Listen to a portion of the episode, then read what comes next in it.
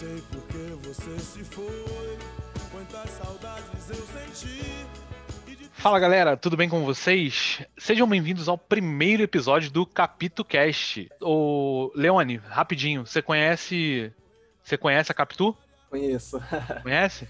Aham. Então, traiu ou não traiu? Cara, na minha opinião, isso não importa, porque a, a obra já, já é muito boa, assim, sem precisar responder isso. Rapaz, aí, tá vendo? É, é isso que eu gosto, de chegar chutando a porta, assim.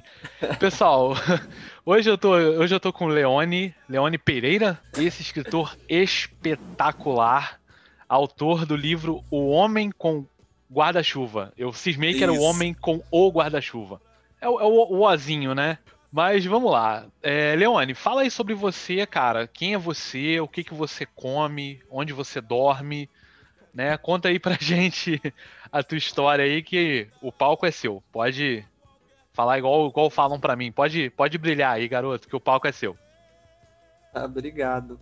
Primeiramente, agradecer né, o convite para o primeiro podcast, né?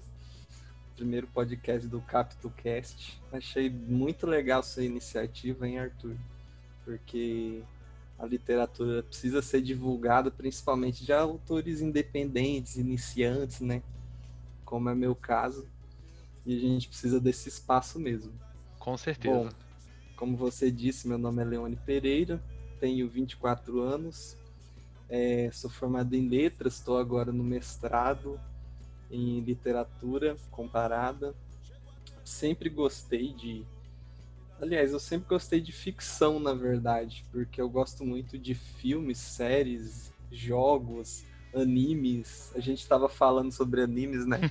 é em off aqui, né? É, em off antes de começar e a gente. Eu sou muito fã de animes e, enfim, de tudo que é ficção. Mas a literatura tem um espacinho especial aqui no meu coração, né? Sempre gostei de ler e de escrever também. Eu escrevo desde criança, né? Pegava os caderninhos assim, rabiscava histórias. No início eram histórias assim, meio plagiadas, né? De, de É o chamado filmes. fanfic, né? Isso, é, era fan- umas fanfic bem ruins, assim, de desenhos de Star Wars, que eu gostava muito de Star Wars quando era criança. E, enfim, de coisas que eu gostava. Mas aí, conforme fui crescendo, ganhando maturidade, fui escrevendo histórias mais originais, né? Mas foi na faculdade, né, na graduação em letras, que eu é, assim me preocupei mais com essas questões assim de estilo, de técnica literária, né? Que eu fui me desenvolvendo mais. E bom, o Hom- o Homem com Guarda-Chuva é meu primeiro romance, minha primeira história maior, mais robusta, né? E bom, eu, já, eu acho que eu já estou entrando em outro assunto, que é o livro, né? Mas enfim, esse sou eu. É, essa fica pra, pra segunda parte. Cara, a primeira Isso. coisa que, assim, eu acho muito importante da gente conversar é que eu acho que você deveria postar essas fanfics do Star Wars. Eu, Eu, acho que não, discordo. É, cara. Ficaram tão ruins assim, mas não tem como, cara. Mas o Star Wars é um material que. Pra você estragar, tem que. Infinito. Eu acho que é, eu ia falar, eu ia falar que era difícil estragar Star Wars, mas né, a trilogia nova que, que né, pode falar aí por É. si só aí, né? Tá aí pra provar que pode. É que existe, um, existe como cagar o negócio, né? Existe como fazer coisa boa também, ó, o Mandaloriano, né? Não, vou nem entrar nesse mérito, que assim, foi um negócio que eu, eu, eu devorei. Eu gostei muito. Eu acho que eles mandaram bem demais. É a prova de que é, é, eles conseguem, né? Acho que Conseguem. eles precisam de um pouco mais de tempo. Eu acho que é igual o livro. É, se a gente consegue ter um tempo maior para dar uma lapidada, a gente consegue criar um. Né, fazer uma obra um pouco melhor, né, um pouco mais, mais bem agradável de se ler. É, Exatamente. o, o Leone, você falou que você você já escrevia quando era quando, né, quando criança e Uhum. foi na faculdade que você, né, que foi o teu teu ponto de ignição. O Homem com Guarda-Chuva, é, ele, ele já foi sendo criado durante, no período da faculdade, ou você né, teve um pouco mais de, de. Você criou alguma outra coisa nesse meio tempo antes de iniciar mesmo no teu. Na tua. Porque eu imagino que seja a tua maior obra hoje. Sim. O do homem com, com guarda-chuva.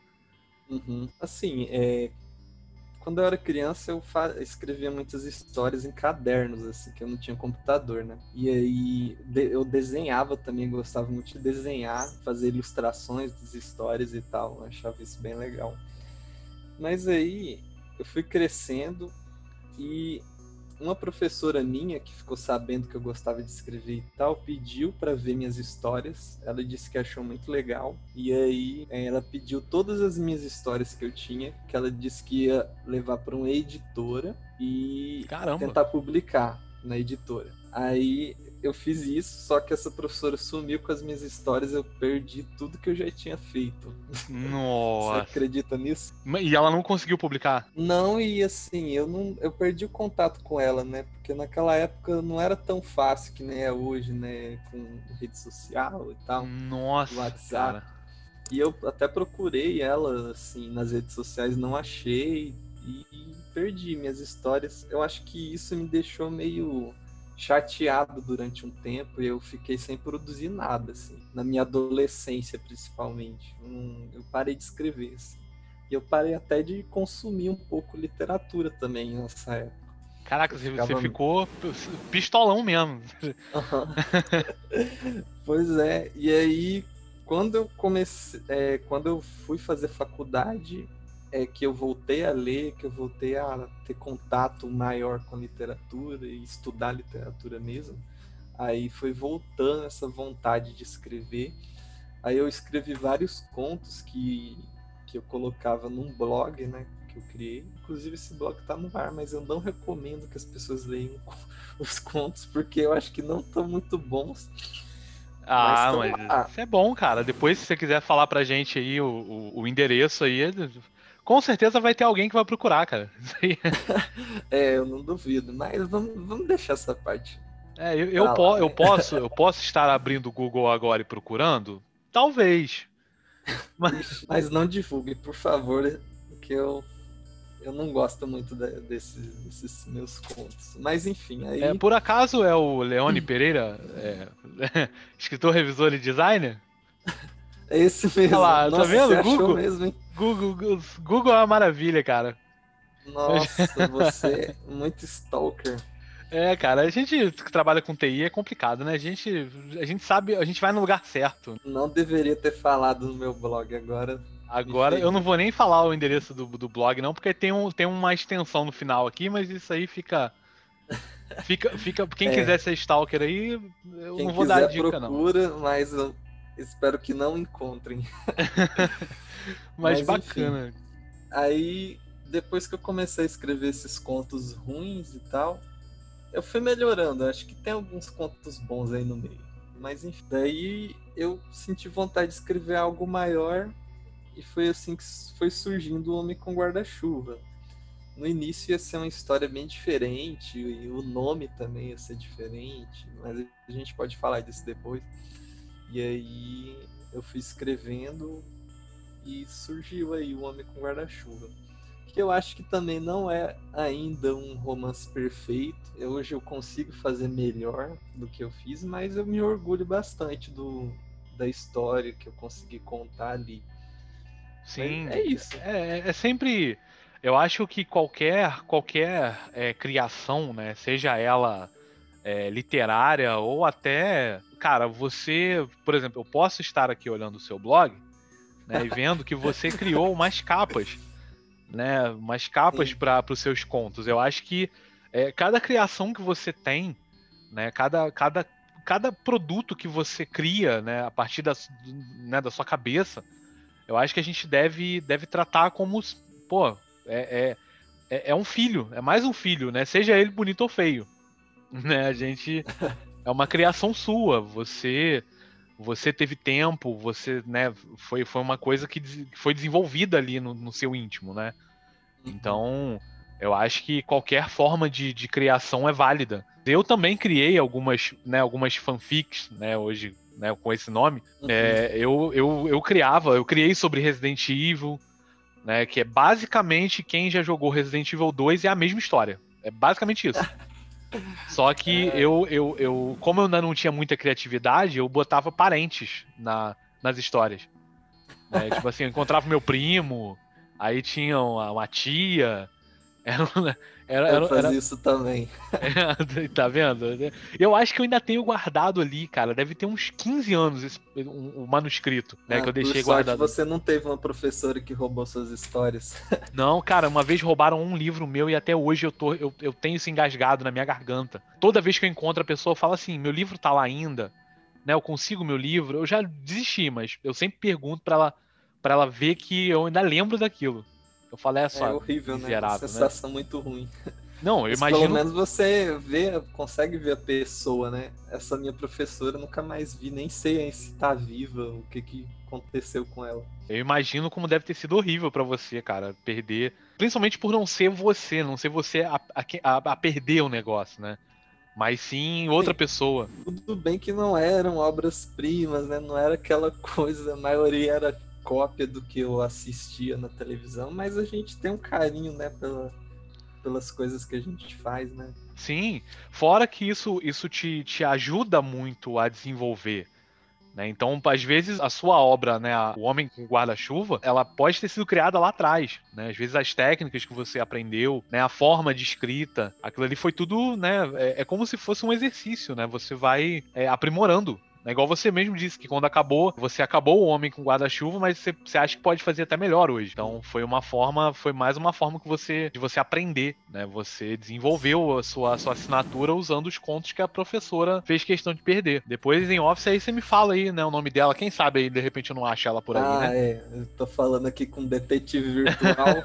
De repente, vai que ela, vai que ela publicou aí, ganhou dinheiro e você não sabe. É, pode ser. Mas eu acho que não, porque quem que iria querer ler, mas vai saber, né? É, pois é, mas vai, vai que ela de repente só trocou teu nome ali, deu um Ctrl C e jogou pra, pra, pro, pro mundo. Ia ser um plot twist muito bacana. Pode virar um livro, tá vendo? Revoltante. É, ué, E não tem nem como eu provar que foi eu que escrevi, né? é verdade. Não tenho direitos autorais. Olha aí, tá vendo?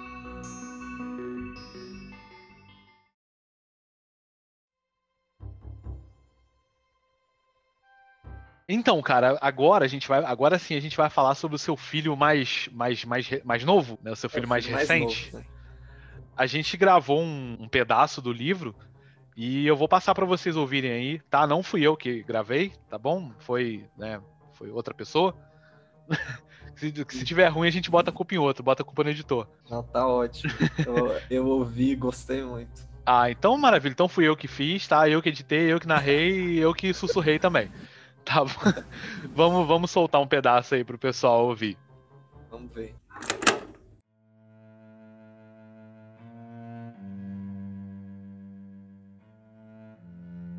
João se mexeu na cama e tentou dormir.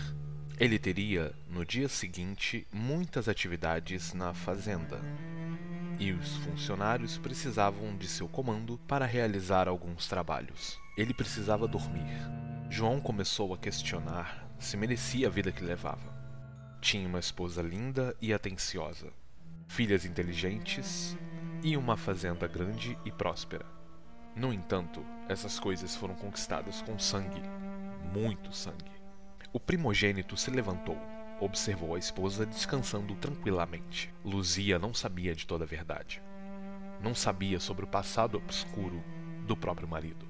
João foi até o banheiro, ligou a torneira da pia, encheu a mão de água e jogou no rosto.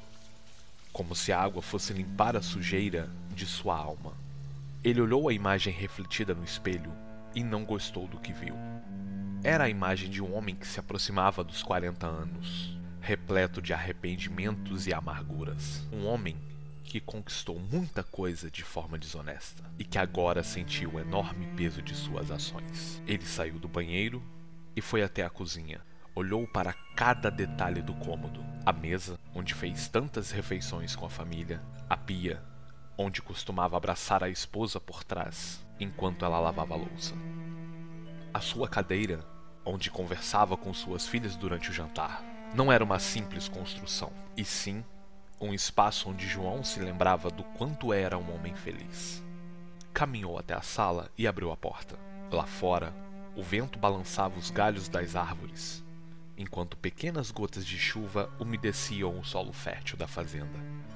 Quando um gigantesco trovão iluminou o céu escuro, foi possível vislumbrar, em uma fração de segundos, a grande plantação de cana-de-açúcar, que se estendia por mais metros do que os dedos podem contar. As nuvens negras impediam que as estrelas mostrassem o brilho e anunciavam um forte temporal que agradava o fazendeiro, pois com grandes chuvas há grandes colheitas. Naquele breve instante, João ouviu uma voz baixa sussurrando em seu nome. O fazendeiro sentiu um calafrio subindo pela espinha e o coração palpitando rápido dentro do peito. Quem está aí? gritou o homem. Chegou a minha hora? Murmurou novamente a voz misteriosa. João fechou a porta da casa e começou a andar na escuridão entre as árvores, como se aquela voz lhe seduzisse. Sentiu as gotas geladas em sua pele e então concluiu que não estava dentro de um pesadelo. Estava vivo, com o coração quase saltando pela boca, com o sangue pulsando forte nas veias. Abaixo das calhas, a luz amarelada iluminava a noite alguns metros à frente. Mas João não via nada além do velho trator grandes árvores frutíferas e o canavial a cerca de 20 metros. Conforme andava, João ouvia o sussurro cada vez mais alto e claro. João. Continuou seguindo em frente. Quanto João. mais o som se elevava, mais devagar ele observava os arredores, pois o dono daquela voz poderia estar escondido no mato, em cima de uma das árvores ou atrás de uma pilha de madeira. João olhou atrás do caminhão e não viu ninguém. Observou com cuidado a copa das árvores e o capim que circundava a plantação. Não havia nada além do vento da madrugada os balançando de forma melancólica. Avançou um pouco mais. Seguiu rumo ao som. O murmúrio noturno aumentava à medida que ele caminhava naquela direção. Estava com medo. Quando era jovem, não sentiu medo da morte. Talvez por não ter o que perder. Agora, com uma esposa linda e duas filhas para criar, João sentia mais medo de morrer do que qualquer outra coisa, pois sabia das dificuldades que a família passaria se a deixasse.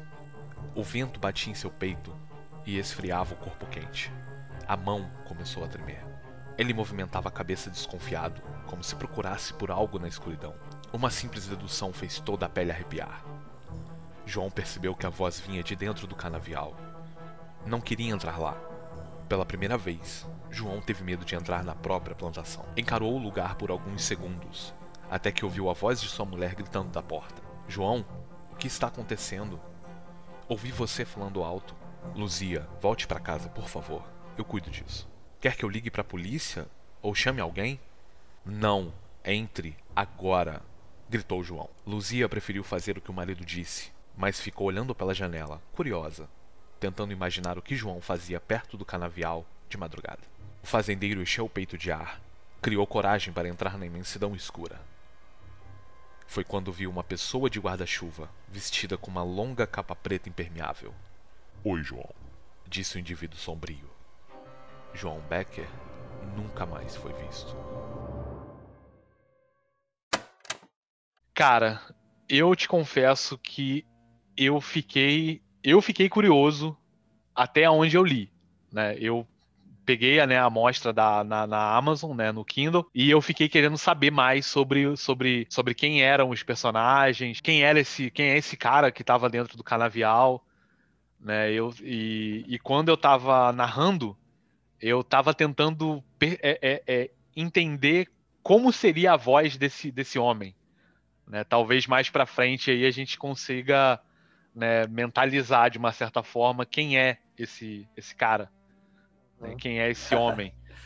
Mas Olha, eu... eu fico feliz que você tenha ficado curioso. Não, eu com certeza. Eu foi o que eu falei com você. A amostra, ela me, ela cumpriu o seu papel. Né? Eu uhum. gostei muito, muito, muito do, do relacionamento ali, pois um pouco mais para frente, do, do, dos personagens.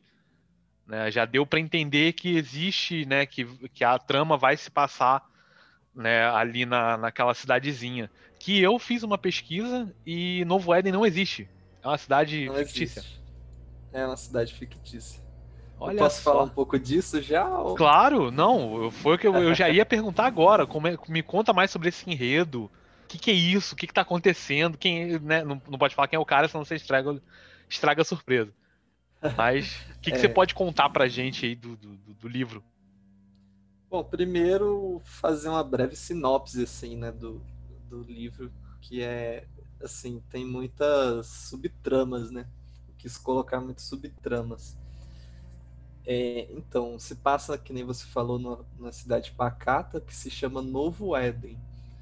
Né? E nessa cidade, os sete irmãos de uma família chamada família Becker começam a desaparecer.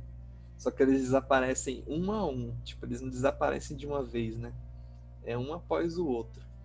E a única pista é, figu é essa figura de um homem com guarda-chuva, né? Sempre aparece nos lugares em que algum dos irmãos somem.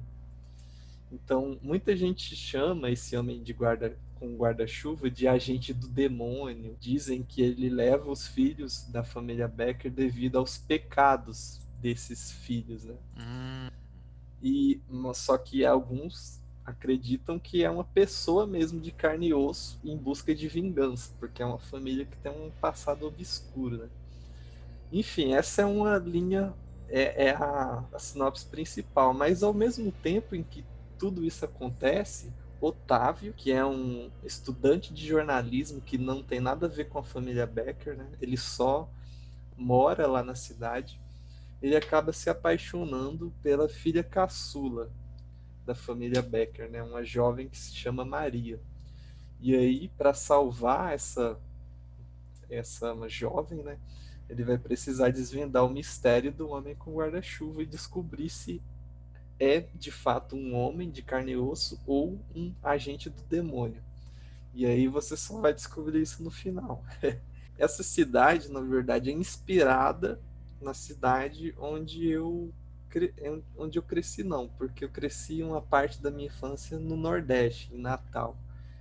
E só que eu passei assim a adolescência e parte da juventude em Pontes Lacerda, que é uma cidade no interior do Mato Grosso. E Novo Éden, como você viu lá, é uma cidade que fica no interior do Mato Grosso também, só que ela não é fictícia. Aí eu quis criar uma cidade fictícia para fugir um pouco, né, assim, para tentar me desvencilhar, vamos dizer assim, da realidade, né? Da, uhum. De Pontes Lacerda. Vai que alguém acha que eu tô falando mal da cidade, não sei o quê. É, vai que tem uma família lá que chama, sei lá, Baker. É, aí é, vem é, aqui é, me procurar. aí, como a gente tem liberdade poética na, na literatura, né, na escrita, então eu tomei essa liberdade de criar uma cidade fictícia para ambientar a minha história. E como que surgiu a ideia do, do, do, do homem com guarda-chuva do livro, né? Não a, a, a, entidade que eu vou começar a chamar de entidade agora que eu tô torcendo para isso. Mas, mas, como é que surgiu a ideia, né? Do, conta aí pra gente que que você, como é que esse livro tomou forma. Ah, é... A ideia surgiu porque eu queria falar um pouco da cidade, né, onde eu morava. Inclusive, eu comecei a escrever essa história lá em Pontes Lacerda. Eu escrevi e publiquei ela enquanto estava morando lá, né? Depois que eu vim para São Paulo. E eu queria retratar um pouco do passado da cidade, porque eu sempre ouvi histórias de um passado obscuro da cidade, onde não havia lei, né, direito, onde os coronéis comandavam, né, e tal. Então eu queria retratar isso ficcionalmente na, na minha história. Daí eu acabei viajando um pouco mais, criando esse homem com guarda-chuva e tal. Por isso que eu criei a cidade fictícia, porque a Pontes Lacerda foi só uma leve inspiração, vamos dizer assim, né? É, todo o resto, assim, saiu da minha cabeça mesmo, porque eu queria ter essa liberdade de escrever uma história diferente, um pouco diferente do que é a história de Pontes Lacerda mesmo. Eu acho que foi, foi é isso, a inspiração. Foi a, a cidade, a cidadezinha que você morava lá, né? Que você, você nasceu lá em Ponte Lacerda ou você nasceu no Nordeste? Eu... Cara, é, é uma história muito confusa. Assim. Eu me perdi, eu me perdi aí nessa. Como não sei se você percebeu que assim, meio que de geografia eu sou meio, meio, meio, meio, meio assim, né? é normal. Mas assim, é, é, meio complicado, porque eu nasci em Pontes Lacerda, né? Só que eu fui com quatro meses de idade para Natal, Rio Grande do ah. Norte. E aí lá eu fiquei até os oito anos. Depois eu voltei para Pontes de Lacerda e depois que eu me formei em letras lá em Pontes de Lacerda, eu vim para São Paulo, onde eu tô agora, né, Hum. estudando no mestrado. Então o Otávio ele tem uma certa semelhança, que ele ele vol- volta para a cidade e Uhum. vê que as coisas estão um pouco diferentes. É, o Otávio, ele tem um pouco de mim, né? Porque é, ele tem essa saudade. Ele mora em Cuiabá, né? Só que ele vai passar as férias na casa da mãe, que mora em Novo Éden, no interior. Então é meio que meio parecido comigo, porque meus pais moram em Pontes de Lacerda e uma vez por ano eu vou lá ver eles, né? ah, tem então eles moram relação. lá ainda. Eu, eu tô notícia quente agora, eu nem tava sabendo. É, meus pais moram em Pontes de Lacerda. Ah, Uhum. entendi. Ah, então a gente já sabe aí, né? do- Você, já, você tem um pouco do Otávio. Aliás, o Otávio tem um pouco de você. Cara, eu acho que é, é, é muito difícil, né, para um escritor não, não se colocar um pouco, né, na obra. Sim. Eu me pergunto quem consegue fazer isso, porque eu, eu não consigo. Tipo, as minhas histórias, assim, sempre tem um pouco de mim, dos lugares que eu já fui, as pessoas que eu já conheci. Tem um, um autor que eu gosto, que é o Luiz Antônio de Assis Brasil. Não sei se você já leu alguma coisa dele. Ele tem um livro muito bom é, sobre escrita criativa, né? E ele fala assim que toda ficção tem um pouco de autobiografia, né? E assim como toda autobiografia tem um pouco de ficção também. Então são coisas assim, até difícil às vezes de, de separar, né? Então o Otávio, sim, ele não, eu não sou o Otávio, mas ele tem um pouco de mim, sim, né? É, eu acho que é, às vezes é, o que você não consegue colocar em um personagem só, você meio que dá uma distribuída nos outros. Eu entendo que eu, eu também, quando eu escrevi os meus, era, era basicamente isso, né? A gente. Existe o personagem, né? Que é ali que é o. Que na, na mistura é o que mais tem nosso, né, do, do escritor. E aí o que você, às vezes, às vezes até coisas de ruim mesmo que você tem, assim, é, sei lá, o cara é muito sarcástico. Então vamos botar nesse personagem aqui. Você pega um defeito seu e coloca no, no, no vilão, de repente. Tem muitos escritores que, fa- que fazem isso. É como você falou mesmo, é muito difícil você separar, você criar uma personalidade crua ali, do zero. Com certeza alguém em algum momento que você cruzou na sua vida tem aquela. Você pode não lembrar, mas às vezes é, é daquela pessoa. O Abraão, por exemplo, é, que é o vil, vamos dizer assim, o vilão, entre aspas, de O Homem com Guarda-Chuva, ele é meio preconceituoso, racista, autoritário, né, e tal. E ele é um pouco de do que eu via lá na minha lá na cidade, né, de Pontes de Lacerda. O que eu via de várias pessoas que tinham esse tipo de comportamento. Então eu fui observando isso ao longo do tempo e joguei tudo no Abraão. Ele é um- uma compilação, vamos dizer assim, desses comportamentos que eu observava lá. Então a gen- é, é isso, né? A gente nunca cria nada do zero. É, são referências que a gente vai pegando assim e cruzando com a nossa imaginação, com a nossa criatividade e é assim que a gente monta a história. Cara, muito legal. Olha, eu achei espetacular. Tava olhando hoje e falei, cara, eu acho que eu vou, eu vou comprar pra continuar lendo aqui. E eu gostei muito, eu achei a história muito intrigante, né? Ela, ela envolve a gente de uma forma que faz com que você queira querer, né, que você queira querer, foi ótimo. Né, para você ver o nível de, de, né, de de empolgação que a gente fica, né, depois que que começa a ler. É, eu recomendo assim pra todo mundo. Eu acho que é, um, é é uma obra que a gente deve dar uma olhada. E eu espero que tenha mais, cara. Quem sabe de repente aí não saia, né? Um Homem com Guarda-Chuva 2 aí. Ou o Retorno do Homem, de repente, em outra cidade, quem sabe? Quando você terminar de ler, eu quero muito ouvir o, que- o seu feedback, Olha aí, ó, tá vendo? Ó, já tô, já tô profetizando aqui que. porque assim, já, já vou dizendo que eu acho que não vai ter o Homem com Guarda-Chuva 2, porque eu acho que eu já fechei bem a história, assim, eu acho que é, não seria forçar a barra demais, assim, eu, eu talvez se eu contasse a história de origem de algum personagem, não sei, Sim. Poderia ter algo ali naquele universo, mas não um Homem com Guarda-Chuva 2, né? Ah, e eu, ó. ultimamente, tenho me voltado mais para fantasia, sabe? Eu tô escrevendo mais coisas fantásticas, assim, mais voltadas para essa, pra essa área, assim, mais insólita. Aí, Até porque...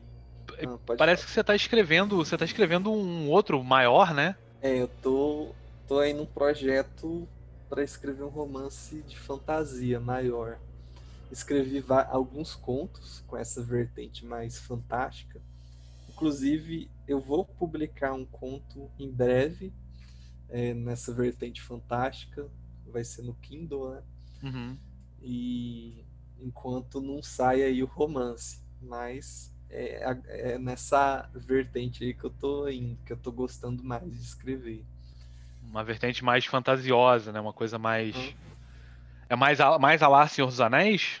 Mais a lá Star Wars? Já consegue adiantar pra é, gente?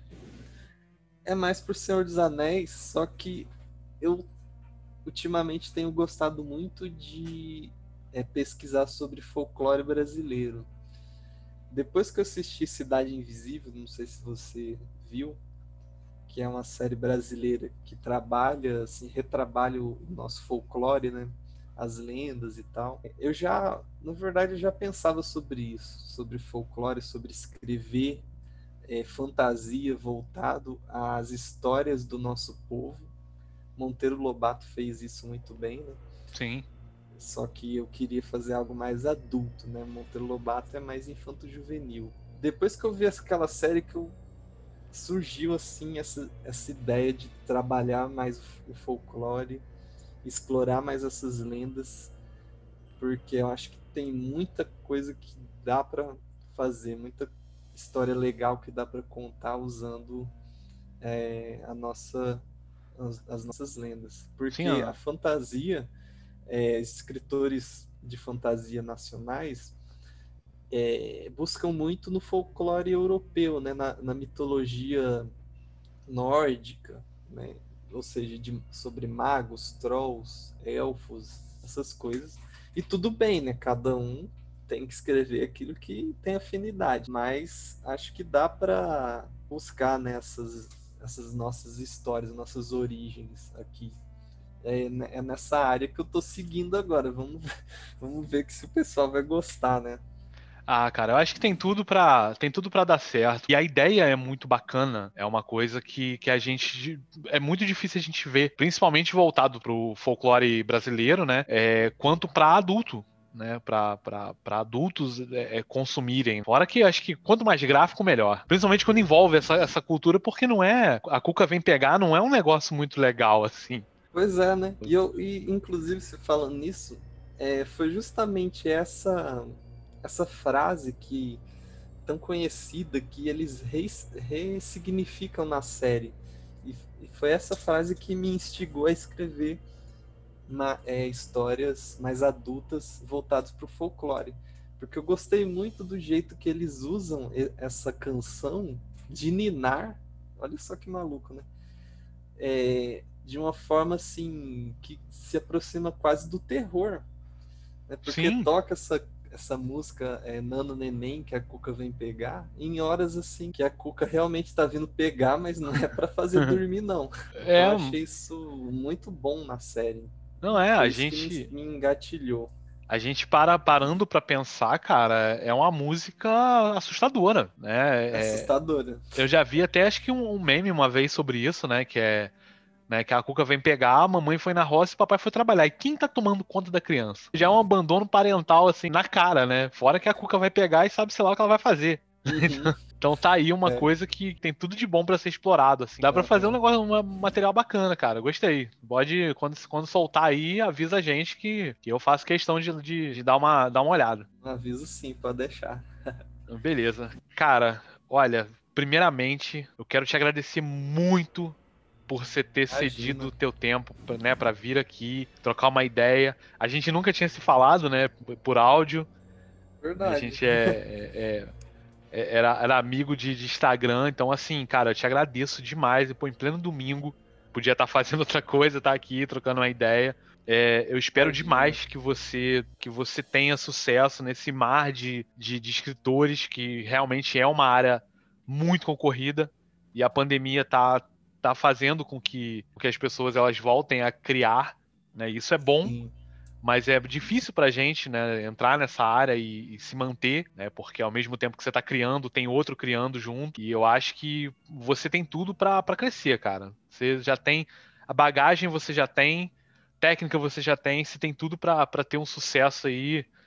Se, se, se tudo der certo, um, um sucesso estrondoso aí. Nossa. É, eu não, agradeço, a gente. agradeço. Aqui, aqui, aqui, aqui a gente trabalha com a verdade, rapaz. De verdade, Tomara. assim, muito obrigado. Pô, de coração. Sempre que você quiser voltar, agradeço. cara, porta tá aberta. Você ajudou a abrir essa porta, então nada mais justo que a hora que você quiser sentar pra tomar um café com a gente aqui. Você fica à vontade. Eu que agradeço a oportunidade e mais uma vez acho que esse essa iniciativa sua é muito legal. né? Eu acho que, inclusive, é, acho que você deveria continuar chamando autores independentes, autor ini- autores iniciantes, né? Porque está cada vez mais difícil publicar em uma editora tradicional, né?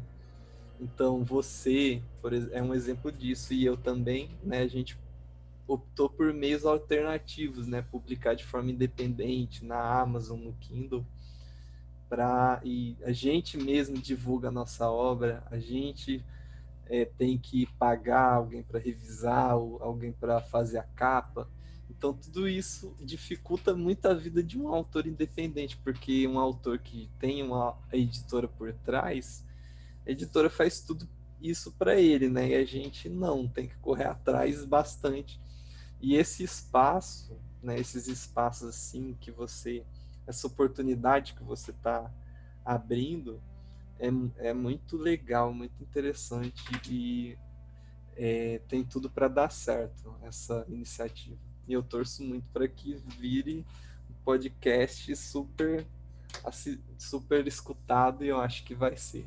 Nossa, que isso, rapaz. Que, que eu, que falando igual minha avó falava, que as suas palavras sejam de um anjo. Claro, aqui eu trabalho com a verdade. Aí, ó. Então tá tudo certo.